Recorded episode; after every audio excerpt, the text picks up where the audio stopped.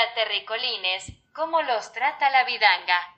Vamos a escuchar el primer episodio de Si te digo te miento, el podcast fanzine de Lucía y Tatiana, en el que charlan de cositas de importancia variada. Hoy van a hablar de algo que probablemente no resolverán. ¿Qué se supone que una debe hacer con su perra vida? Les dejo con nuestras anfitrionas, Arrivederci. Año 2 de la pandemia. Año ¿Cómo andas, mamurri? Muy bien, muy bien. ¿Usted, te doctora? ¿Cómo anda? Estoy un poco coronadepre, pero sacando eso, bien. Es- Eh, Hoy es como un falso domingo, pero es jueves. sí, es un falso domingo, es un falso 2020. es un- Mal. ¿Cuándo terminó el 2020? Que no me enteré. Bueno, ayer charlábamos con unas amigas que me junté que la gente dice el año pasado y se refiere al 2019. Cuando estamos, por las dudas, hay que, hay que aclararlo, estamos el, es- hoy es primero de abril de 2021. Exacto. ¿Esto es cierto? ¿Es así? Es así y es como si el 2020 nunca hubiera terminado. Exacto. O como si no hubiese existido directamente, como que se canceló. Sí, vos sabés que yo soy de esas personas, ¿eh? Que dicen el año pasado y se refieren al 2019. Sí. Así es la cosa. Em, en fin, esta pandemia, nada, me tiene muy meditativa y estuve pensando en esta pregunta para, para lanzarte. A ver. Vos, si pudieras elegir en este momento preciso si ser Simón de Beauvoir o Ivana Nadal, no hay grises. Sí. Te toca una de estas dos vidas. Una de estas dos personalidades, una de estas dos personas convencidas de lo que están haciendo, una vocación, un llamado. ¿Cuál sos? Uf. Eh, mira, es una pregunta Ese muy silencio. buena. Es muy difícil de responder, pero creo que hoy en día voy a responder desde lo más genuino de mi ser, porque después entramos ya en lo que sería razonar y, y ver qué es lo correcto, pero hoy desde lo más genuino de mi ser te diría que Ivana Nadal, porque yo creo que sufre menos. Eh, y, y bueno, retomando un poco estos temas que siempre nos preocupan, ¿no? Como por ejemplo, estuvimos hablando mucho de, de Sara Ahmed, ¿lo dije bien? Yo calculo que es medio Ahmed, Eh, Ahmed. pero Eh, puede que no. Bueno, nada, eh, la verdad es que todo este, lo, que es eh, el deber ser de la felicidad es una porquería, pero la realidad es que la gente que está en esa lo pasa bien y hoy en día, en este contexto que estamos viviendo, la verdad es que me encantaría ser medio ciega y estar en esa. Estar en la playa pensando que la pandemia vive en la mente de, de los malpensados Exacto. y en la gente que vibra abajo. Sí, sí, es un poco una fantasy siempre. Para mí es un poco una fantasy como persona que fue siempre más neurótica y como Mm. responsable y qué sé yo. La fantasy de ser una buena boluda en tanga en la playa que no te importe nada está buena. Por otro lado, sí, puede ser que sufra menos, pero debe sufrir también, porque es gente también con sus mambitos, con sus mambitos de alimentación, Sí. sus mambitos de que por ahí si hace un posteo y no le gusta la cantidad de gente que espera que le guste, está medio para pegarse un corchazo. Sí, es verdad. Por ahí, digamos, una, desde mi respuesta, digamos, lo que hago es terminar comprando el personaje que ella vende, ¿no? Eh, de este personaje que no sufre y qué sé yo.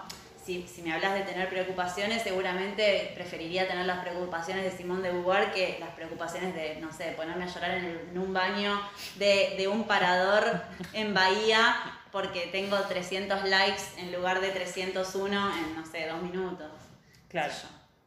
Sí, y por otro lado, para mí están las dos cosas ahí, ¿no? Como por un lado la gente que vende ser feliz Hmm. y que uno dice, mmm, qué mambo oscuro está ocultando toda esta felicidad, pero también está la gente contraria, que vende estar remambiado y re oscuro y en el fondo estás contento y lo estás pasando bien. Total. ¿no? Como que hay una cosa ahí medio existencialoide, qué sé yo, Sí. de gente que en el fondo, digo, hay gente que le va bien, que está escribiendo, que produce, que tiene trabajo, que piensa, que tiene amigos, que tiene, qué sé yo, no sé, o pareja o no, pero digo, que está viviendo una vida medio en un plan de quejarse y estar como Total. más dark y qué sé yo, pero que en el fondo la está pasando bien y hay gente que está encontrando la manera de no pegarse un corchazo. Sí, es como un poco esta cosa de, de, bueno, de no saber apreciar, eh, el, de no saber disfrutar del privilegio que tenés, digamos que, bueno, obvio. Sí, sí, el privilegio Todos de tenemos poder el estar derecho de sentirnos como el orto, por supuesto, pero hay veces que ese ejercicio de la queja constante en contextos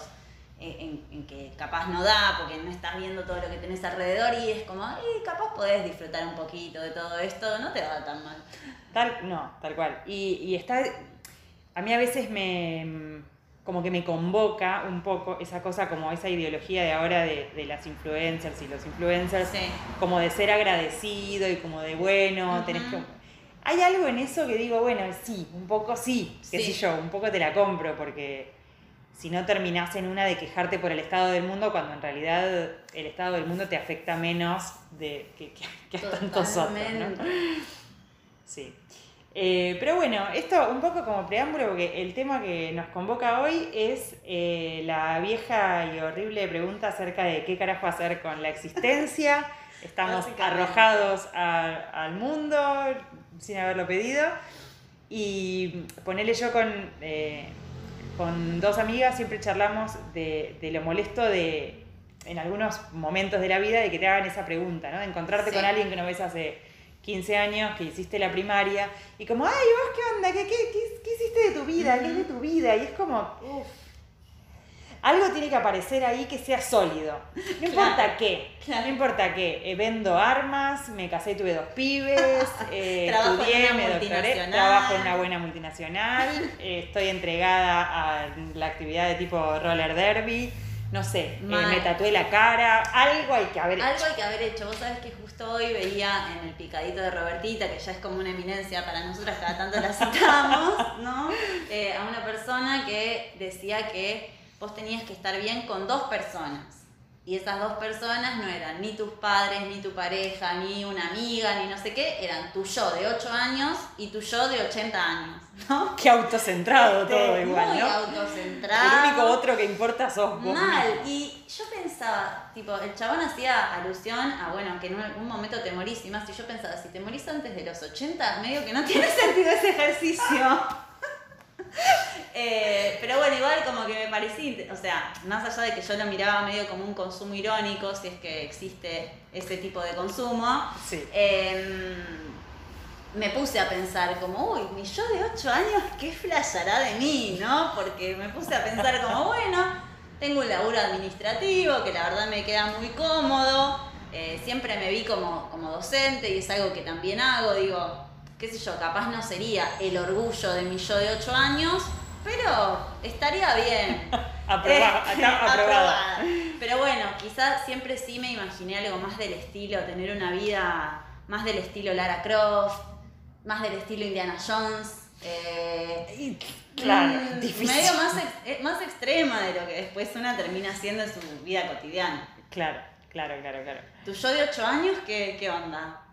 Yo no me acuerdo, la verdad, un pingo. Eh, no sé, me da la sensación de que. mm, de que yo tenía como el mambito siempre como con, con la inteligencia, como con hacer algo que.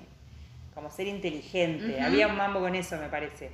Así que, pero creo que se estaría un poco cagando de risa de que, bueno, sí, está bien, ¿no? Fui, estudié, me doctoré, todo, regia. Bárbaro. Eh, pero bueno, después eso medio que tampoco es muy útil en el mundo, en el mundo real, digamos, todo.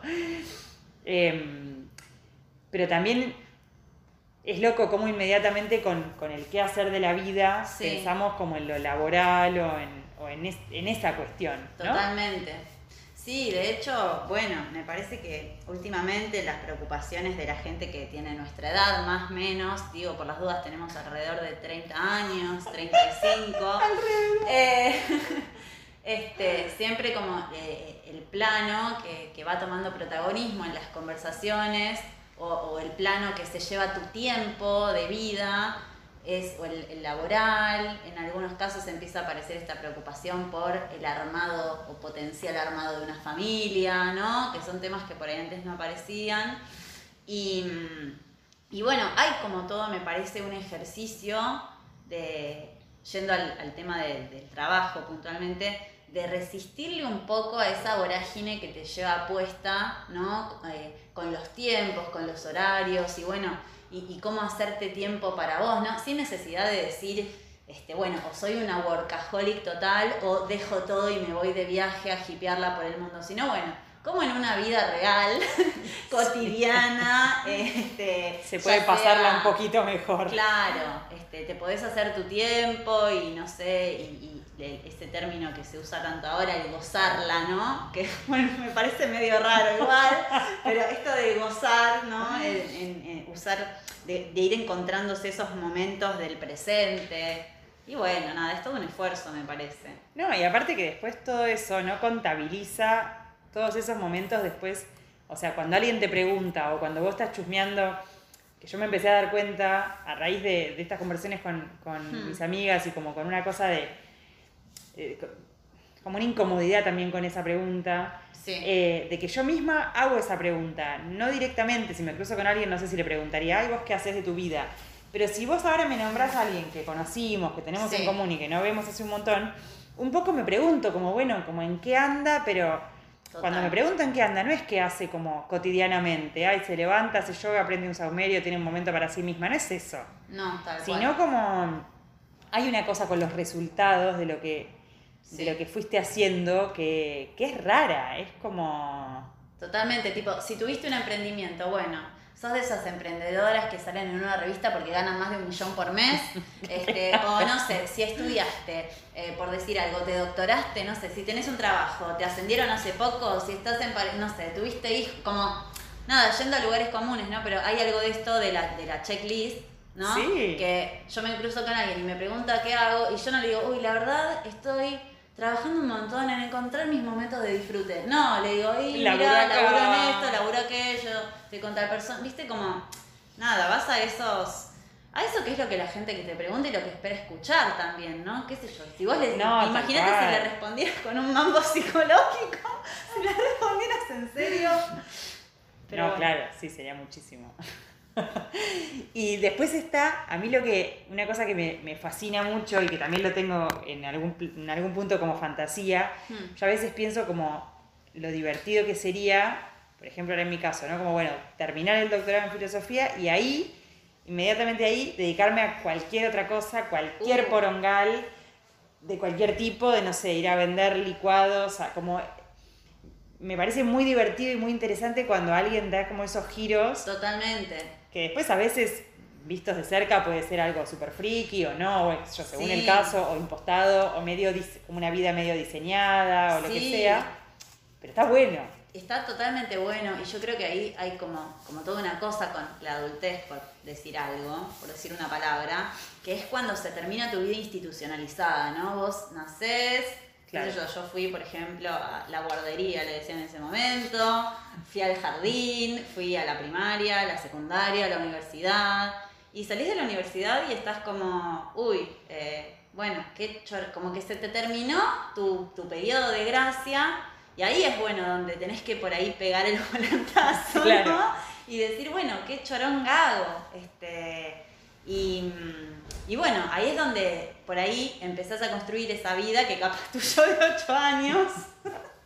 Este, no, no esperaba. Me mucho, parecería ¿no? aburridísimo. Le parecería un embole. No, y para mí fundamentalmente lo que es muy loco es que, o sea, si yo pienso lo que alguien de 8 años piensa que es una persona de 30 y pico, Hmm. y es como un grande, ¿no? Sí. Como esa percepción, qué sé yo, obviamente, no sé, quizás si vos a los 8 años te hubiesen preguntado qué hacías a los 30 y pico, te imaginabas, no sé, como que tenés una casa con unos dos pibes y sos como Total. más grande de lo que sos ahora. Totalmente. Porque hay una, una idea de la adultez que, que al menos yo tenía en la niñez, que después cuando ya estás en la adultez se desmorona completamente eh, y sos como un boludo de 20, pero con laburo y cosas a cargo que no sabes bien cómo resolver.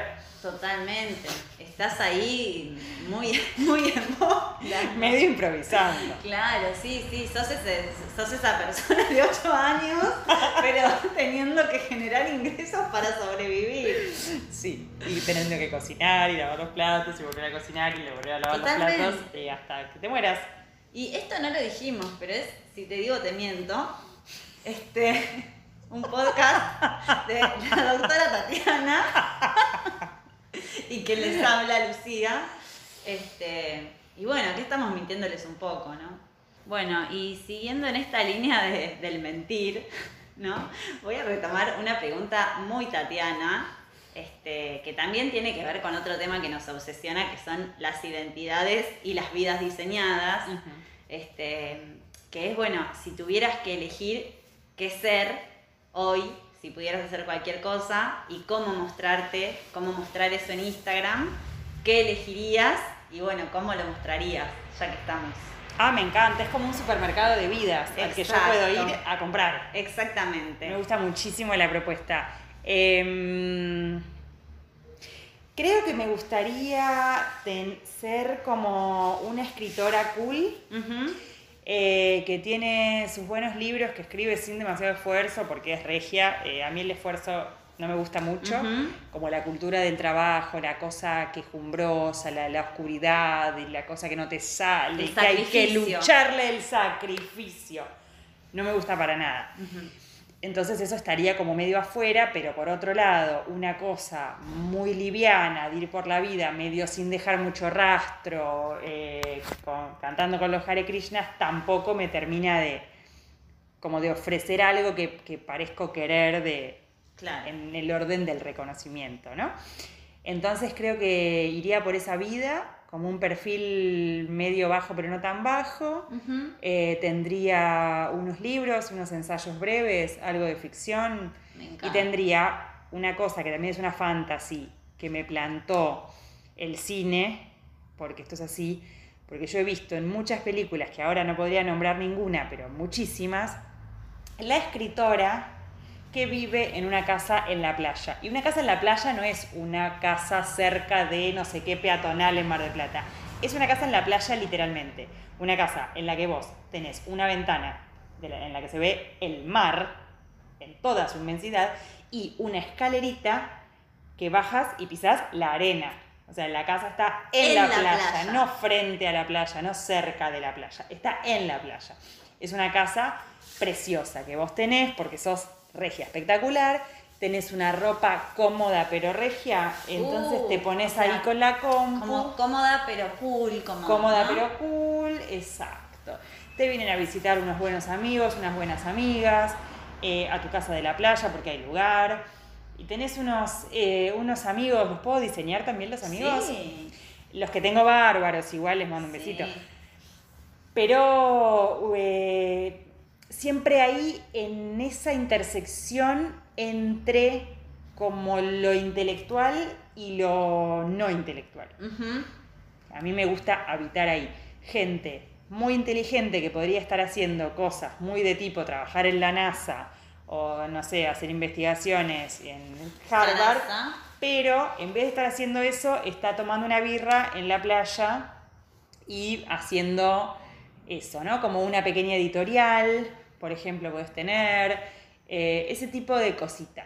Bárbaro, bárbaro. Me, me imagino hasta los colores, ¿no? De, Ah. toda esta, de, toda esta, de toda esta vida. Una buena paleta de ¡Ay, colores. decoremos la- mi casa de Claro. mentira! Sí.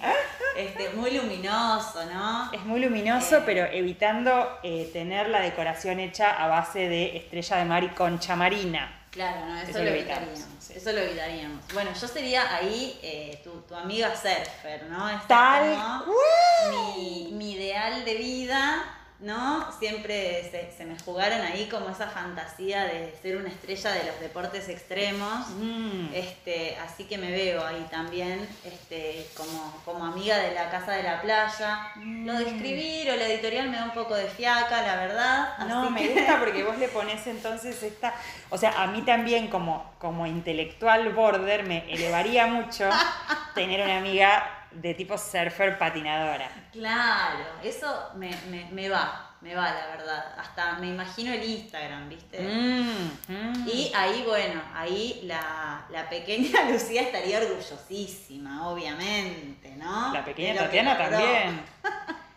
Bueno, vamos por esa, Vamos porque, por bueno, también en ese mm, en este juego, a mí algo que me gusta mucho de, de jugar a la, a la fantasy es pensar como qué cosas es muy del orden de la autoayuda este, este ejercicio que voy a plantear, pero pensar qué tipo, o sea, qué cosas de las que harías si pudieras hacer cualquier cosa realmente podrías hacer en tu vida misma. Hay un montón de cosas que no, porque incluyen, no sé, muchísimo dinero, por ejemplo. Pero a veces cuando vos te preguntas, bueno, ¿cómo sería como una vida perfecta, fantas- que la, la vida que yo fantaseo? Y la gente por ahí te dice, no, me levantaría e iría a caminar. Y es como, bueno, capaz andá también a caminar porque Sí. piernas por ahí ya tenías. Totalmente. Eso pasa. Que hay actividades que podrías hacer en tu vida, pero lo cierto es que no las querés hacer en tu vida, las querés hacer en la vida de fantasy. Sí, y yo pienso, ¿no? Cuánto de esa fantasía tiene que ver con los consumos que hemos tenido, con las películas que hemos visto, las series, los libros, ¿no? Porque en realidad pasa mucho eso, que una proyecta esa vida, fantasea esa vida, pero después cuando estás adentro de una vida, quizás te da fiaca hacer cosas, incluso el diseñar esta vida y poder vivirla, y una vez que estás ahí decís, upa, era esto al final, capaz, Tal no cual. sé, como, como que es muy fácil de repente, no sé, montar un Instagram, elegir un par de imágenes lindas y efectivamente mostrarte, ¿no? De esa manera. Y bueno, estando adentro de esa vida, quizá, no sé, suena muy bien, pero no tiene ese, ese gustito que te imaginaste, ¿no? Sí, sí, tal cual. Es como el, pasto que es más verde en, en la otra parte de la plaza, ¿no? Pasa algo de eso. Em, sí, y también hay algo, me parece, como de. O sea, creo que algo muy propio. No sé si es generacional o si es del momento, o no sé, pero hay, se juega mucho como en esa imagen de fantasía. Como, Y hay mucha frustración también en la comparación, obviamente, entre la vida real y la vida de fantasía, que es una vida como muy estetizada, que es eso, ¿no? Que ya tiene. Instagram, que tiene.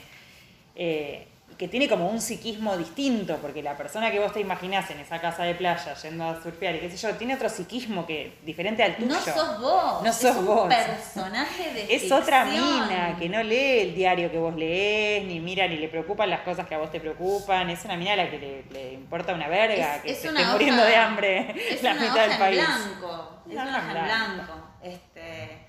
Sí. que al final era una porquería la fantasía. Era una fantasía de mí, como toda fantasía. Todo de un plumazo. Aguante mi vida. Aguante tener 15 reuniones de Zoom por día. La verdad sí, la virtualización de la enseñanza, que es de lo mejor que... Qué bárbaro. Por favor. No, bueno, pero es que en el fondo nosotras fantaseando con esa vida, o cualquiera fantaseando con cualquier vida, sos un poco una señora de los años 50 pensando que teniendo la casa decorada, ¿no? Sos Betty Draper, vas a ser, digamos, vas a ser que vas a ser feliz. eso. Una vez que armás esa escenografía, vos te pones ahí adentro y las cosas funcionan. Y después, Mm, spoiler alert, no no va funcionan a un pingo. No va a suceder. Ah, qué dark. Igual sí, la estamos perspectiva. dark. Hablando de dark, no me acuerdo cómo fue. Ay, no sé con quién lo hablé. ¿Viste? Cuando sacás un dato y decís a quién le estoy robando. No, pero mm, el tema de que los hippies eh, son gente mala que se hace la buena y los punks son gente buena que se hace la mala. No sé, la fuente, la verdad, eh, la vamos a deber, pero yo lo- confío, le confío mi vida a esta fuente. teoría. No me me parece verdadero. Espectacular. Es verdadero. Esto es verdadero. Lo confirman todos los documentales de sectas, que son muchísimos y muy interesantes todos. ¿Viste? Toda eh, lo confirma la mismísima Ivana Nadal. Y sí, Eh. es- esta idea de- del rudo que es un merengue por dentro, ¿no? La Me verdad, parece sí. todo muy chequeado. Sí, sí, sí, sí, sí. Igual que, y qué, mm, qué divertido también, como que, no divertido, pero me encanta como esa idea simple, es como de, como ese, ese develar el misterio que es simple, como se da en las películas, como este parecía malo y ahora es bueno. Y entonces el mundo, si bien el mundo tiene un sentido distinto al que creías que tenía, el mundo sigue teniendo sentido. Totalmente. Las cosas son de una manera o son de otra y ahí se explica. Y no es simplemente toda gente haciendo más o menos lo que puede, que somos todos un poco un sorete pinchado en un palo y otro poco una persona No, maravillosa. no, tal cual. Sentidos rígidos Claro, y verdad. y mucha verdad. Mucha verdad y nada de mentira. Sin mandar matar, como diría la señora Bisman. Estamos citando a la señora B. Qué bárbaro. Efectivamente. Ay, Bueno, quiero, perdón, quiero sí. aprovechar este esta sección en la que citamos a la señora Bisman para recomendar a todo eh, quien oiga Ajá. que mm, por favor cuando vuelva a mirar el video de la señora Bisman lo mire completo porque la señora que habla después de la señora Bisman. Eh, dice cosas muy reveladoras, muy reveladoras. Como por ejemplo. No voy a decir más. Upa. Bueno, lo vamos a tener en cuenta. Lo vamos a tener en cuenta, por favor. Este, yo pensaba, ¿puedo plantear una cosita más? Sí. Este, pensaba, bueno, ya que estamos hablando de la vida de fantasía, ¿no? Pero, y, y- y bueno, en la vida real, ¿qué, qué haría? Siendo esta Tatiana con estos sentimientos, no la tabula rasa de la que hablábamos recién, ¿qué, qué imaginaríamos? Más difícil esa, es ¿no? muy difícil esa. Yo ahora lo que elijo es echarle la culpa también a la pandemia de todo lo que, de todo lo que haría pero no hago. Eso me viene bien. También porque es una excusa linda. Eh, y creo que la única respuesta sincera es lo que pueda. Lo que una hace lo que puede. Sí, y me parece que, bueno, eso que decías, ¿no? Justamente, que hablábamos hoy, que una siempre hace lo que puede, y con la pandemia más, porque estamos condicionadas por todos los frentes. Así que, Con la pandemia puede bárbaro, porque una puede ser una mediocre, espectacular y feliz, chocha de la vida, sin tener ninguna culpa. Tal cual. Por otro lado, yo dudo mucho que alguien visto, que, que alguien visto de cerca no sea eh, más, más o menos igual de mediocre que cualquier otro. Como hay una cuestión de perspectiva ahí, que, que hay gente que vista de lejos parece regia, Totalmente. eh, y después de cerca se le ven un poco más como los hilos y, y- y las cositas, ¿no? Sí, y bueno, eso que decís me hace acordar algo que a mí se me estuvo jugando mucho desde que, desde que estamos eh, en- transitando la pandemia, que es la idea de la puesta en escena, ¿no? Me parece últimamente que todo tiene menos sentido de lo que ya, del, ya poco sentido que tenía, pero además me parece que hay algo de, de- de- del acartonamiento, de que todo lo que hacemos en realidad no cambia nada. Tengo esa No, sensación últimamente, quizá me tienen que encerrar en algún lado, pero no, en serio, no. Viste, me parece eso, que de repente hay una reunión y se habla de un tema y no se resuelve nada. Y tranquilamente eso podría no haber sucedido. Que ta- también me pasa con, ¿no? A nivel personal, con, con decir, bueno, mal que me pese, ¿no? Co- correr un poco el ego también y decir, yo podría haber dicho esto o aquello, que era lo mismo. O sea, que eso también, viste, se te juega en el, ya no te sentís mal por nada tampoco, o te sentís mal por menos cosas. Es que un porque poco decís, sí. la verdad, viste, esta, esta idea de ser un piojo en el universo, para mí está cada día más este, exacerbada en la subjetividad, en contraste con estas otras vidas de las que hablábamos hace un ratito, eh, ¿no? Donde, donde el yo es tan primordial. Y, y Sí, es- sí, tal cual. Y que aparte, o sea, si no te pega en una cosa como muy nihilista y muy que nada. O sea, la idea de que, de que nada tiene sentido te puede pegar muy para abajo, pero también puede abrir como un espacio de libertad. Eh, ¿no? Y una zona ahí Totalmente. de exploración, de decir, bueno, en el fondo no importa tanto, no es nada tan definitivo, a quién le importa lo que yo Totalmente. diga, lo que yo haga, voy a hacer lo que me canta el pingo. Sí, sí, y eso, bueno, es una palabra por ahí que no me gusta mucho, pero que me parece que hoy se usa bastante, que es la idea de que, bueno, es un, una- un sentimiento relativamente sano, ¿no? Como que es- esta libertad es, es, es- es sana de alguna manera. Así que, bueno, Tal cual. No cambiamos nada. No cambiamos nada. Yo pensé que con este episodio del podcast sí cambiaba el Íbamos a transformar todo. La verdad un poco, un poco me decepciona. Pero sí. No bueno, sé la yo de 8 años si querría cambiar el mundo, si no, pero bueno, Negri, no va- se pudo. Vamos a seguir intentando. Nos vemos la próxima. Hasta luego.